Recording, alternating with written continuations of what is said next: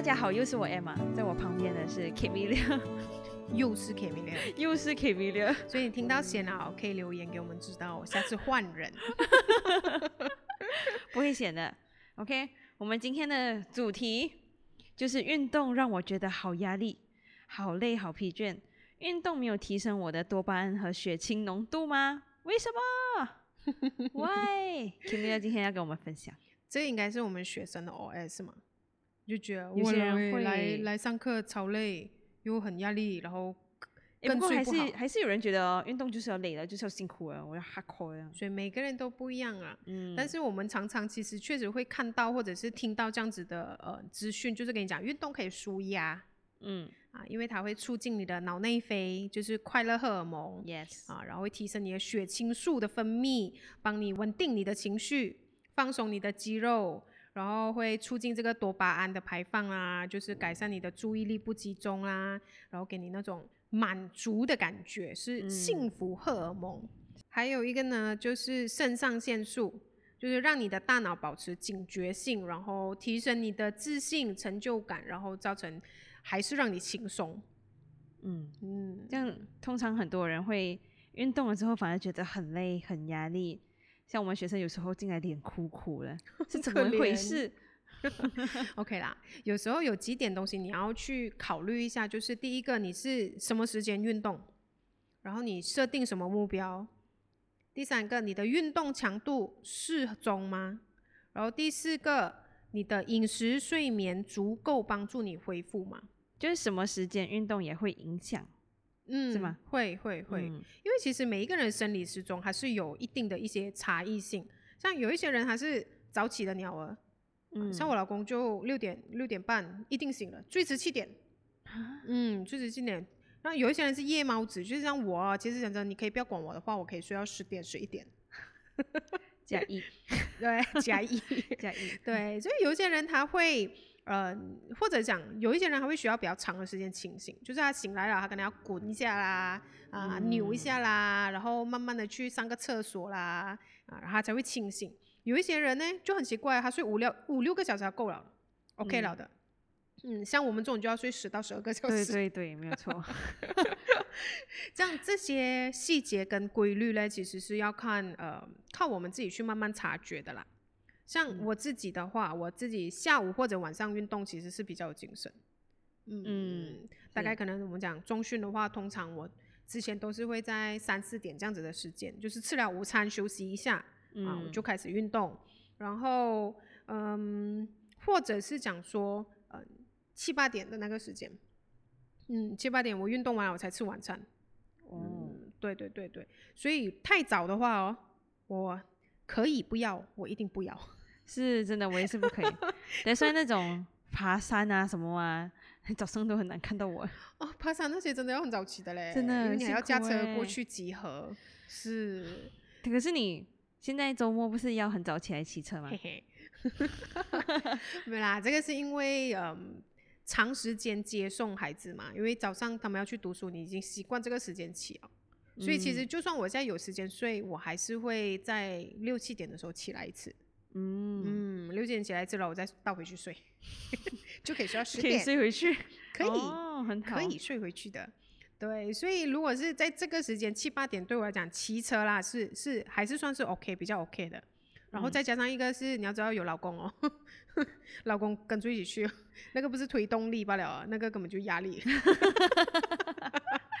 所以运动也来了压力。对，我家庭关系紧绷。诶，透露了什么？我们下一集揭晓。下一集要再讲什么婚姻关系还是两性关系有没有人要听啊？马上来，我现在在 IG 我就放一个，放哦要投票 yes or no，对，投个投票想要啊听家庭两性关系的，请按 yes。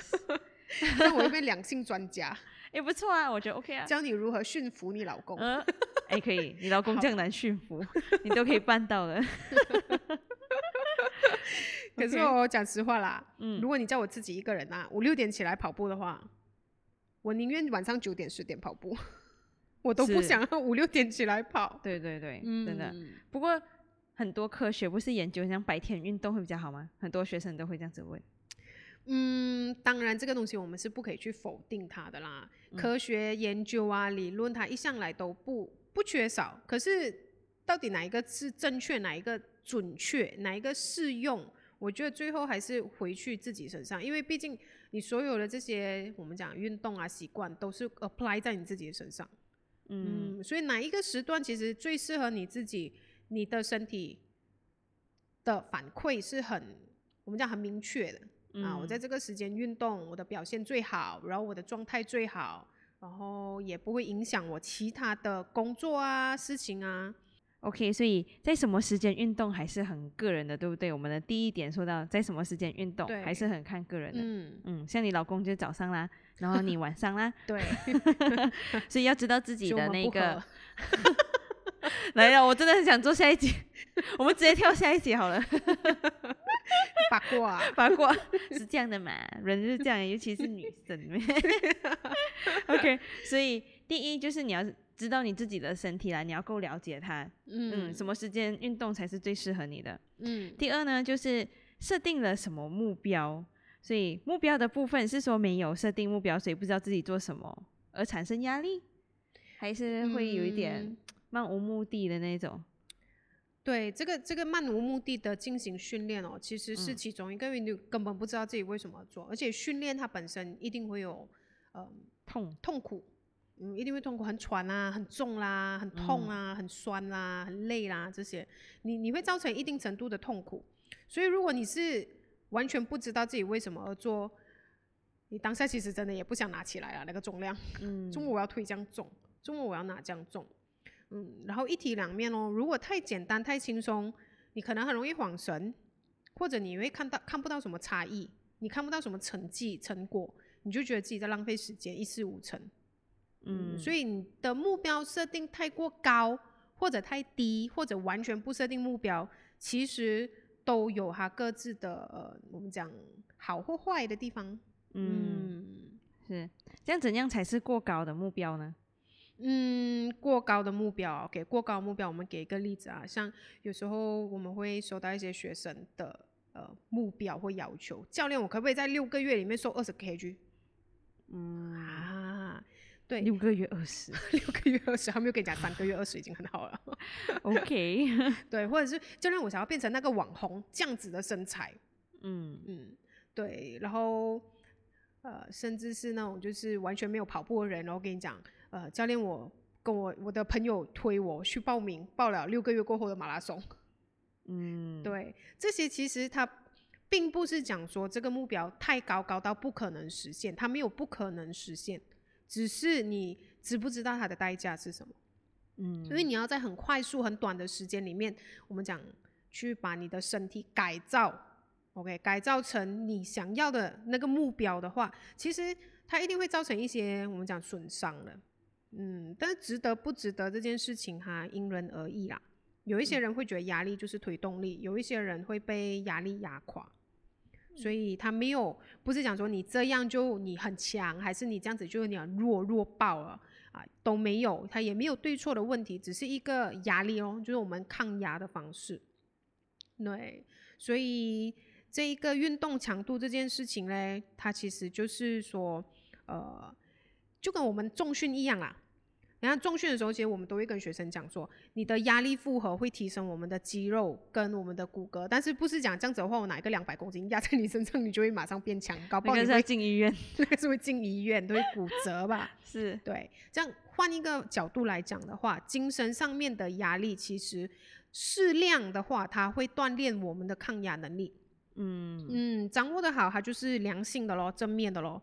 但是如果不好的话，它就会变成负面的，就变成刚才我们讲的，哎，为什么我运动完了我更压力？嗯，这就是过高的目标设定啊。嗯，其实我们都会遇到很多这样子的学生哎，他们会很这样急着想要瘦下来，或是短时间看到进步，就忽然间很大量的来运动。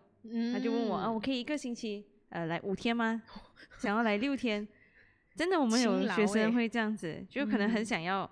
看到效果快一点，嗯，一方面可能他们是因为喜欢，不过有时候我会发现他们其实有那个疲惫跟疲劳，对，可是他会去忽略这一个，嗯，行呢，就是身体给他的一个讯号，嗯，啊，就是觉得反正不管怎样，多哦做一就是要点就是嗯，反正卡路哦里就是人越多越好啊。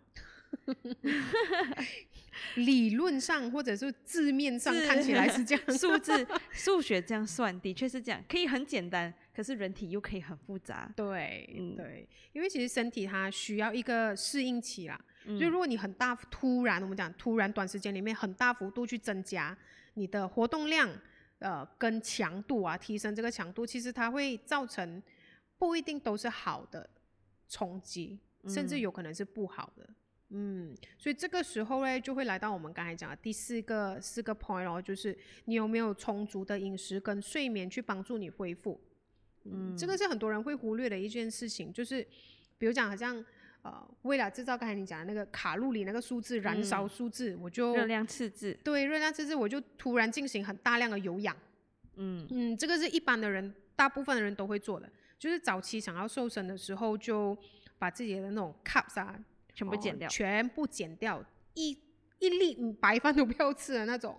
嗯，对，然后就开始跑步啦，或者是去上那种 aerobic 啊、zumba 啦，然后一直都是这种。最近有飞轮，哦，最近有飞轮，对，当然不是讲这些运动不好，但是是我们讲适量嘛，跟它有没有对应你当下的那个目标。嗯，所以就是第三跟第四点，你的饮食，嗯，还有你的第三点是那个有没有适量、适中强度。对对对，所以你在你看啊，你在这个时期突然的一个很大的转变啊，我突然动很多，突然吃很少，同一个时间，很多人的身体是承受不来的。其实，嗯嗯，当你一承受不来的话，挨的意就是你会感觉自己呃瘦不下来，或者瘦了，然后瘦的很不健康，就那种脸颊会凹陷的那种，脸色不好啦，然后你可能就会开始有其他的问题。全身松松这样。嗯，软全身松松，对，然后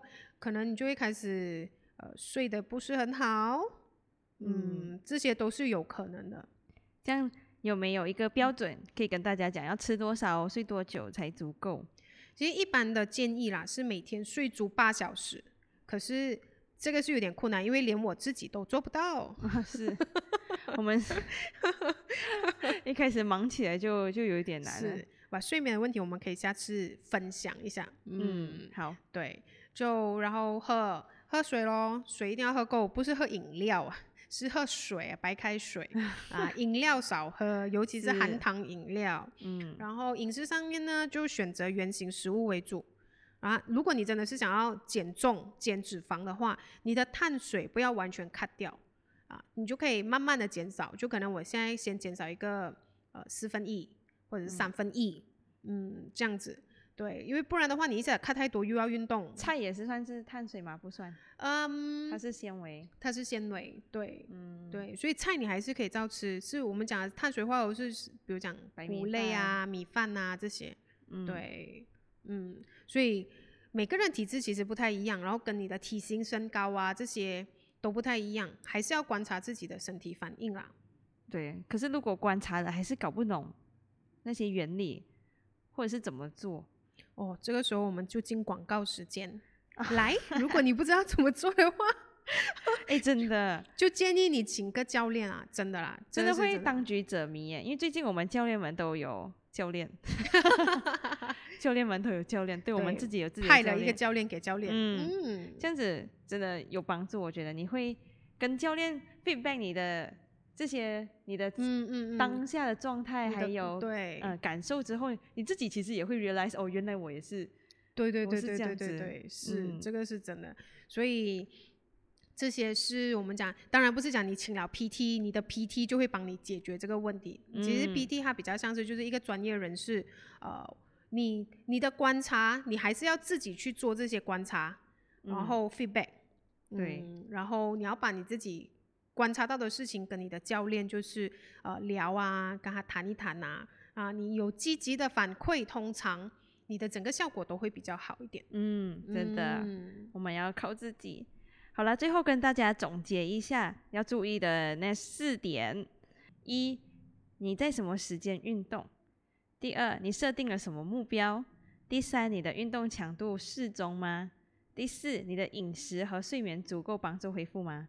你要注意这四点，就不会让自己一直觉得好像运动很压力、很累，然后又没有提升我的多巴胺血浓度，反而反效果。是，其实你正常、正确进行锻炼或者是运动量的话，它都可以帮助释放压力的啦。这个是，这个是不用怀疑的事情来了。有时候你真的很累的时候，去动动一下、跑跑一下、跳跳一下哦，反而会轻松很多。嗯嗯，但是呢，如果你真的是觉得你来 PT 啦，或者是去 gym 啦，去跑步了过后更疲倦、更压力的话，第一件事情你要相信你自己哦，不是你很弱，也不是你很有问题，其实只是一些细节上面的调整就可以了。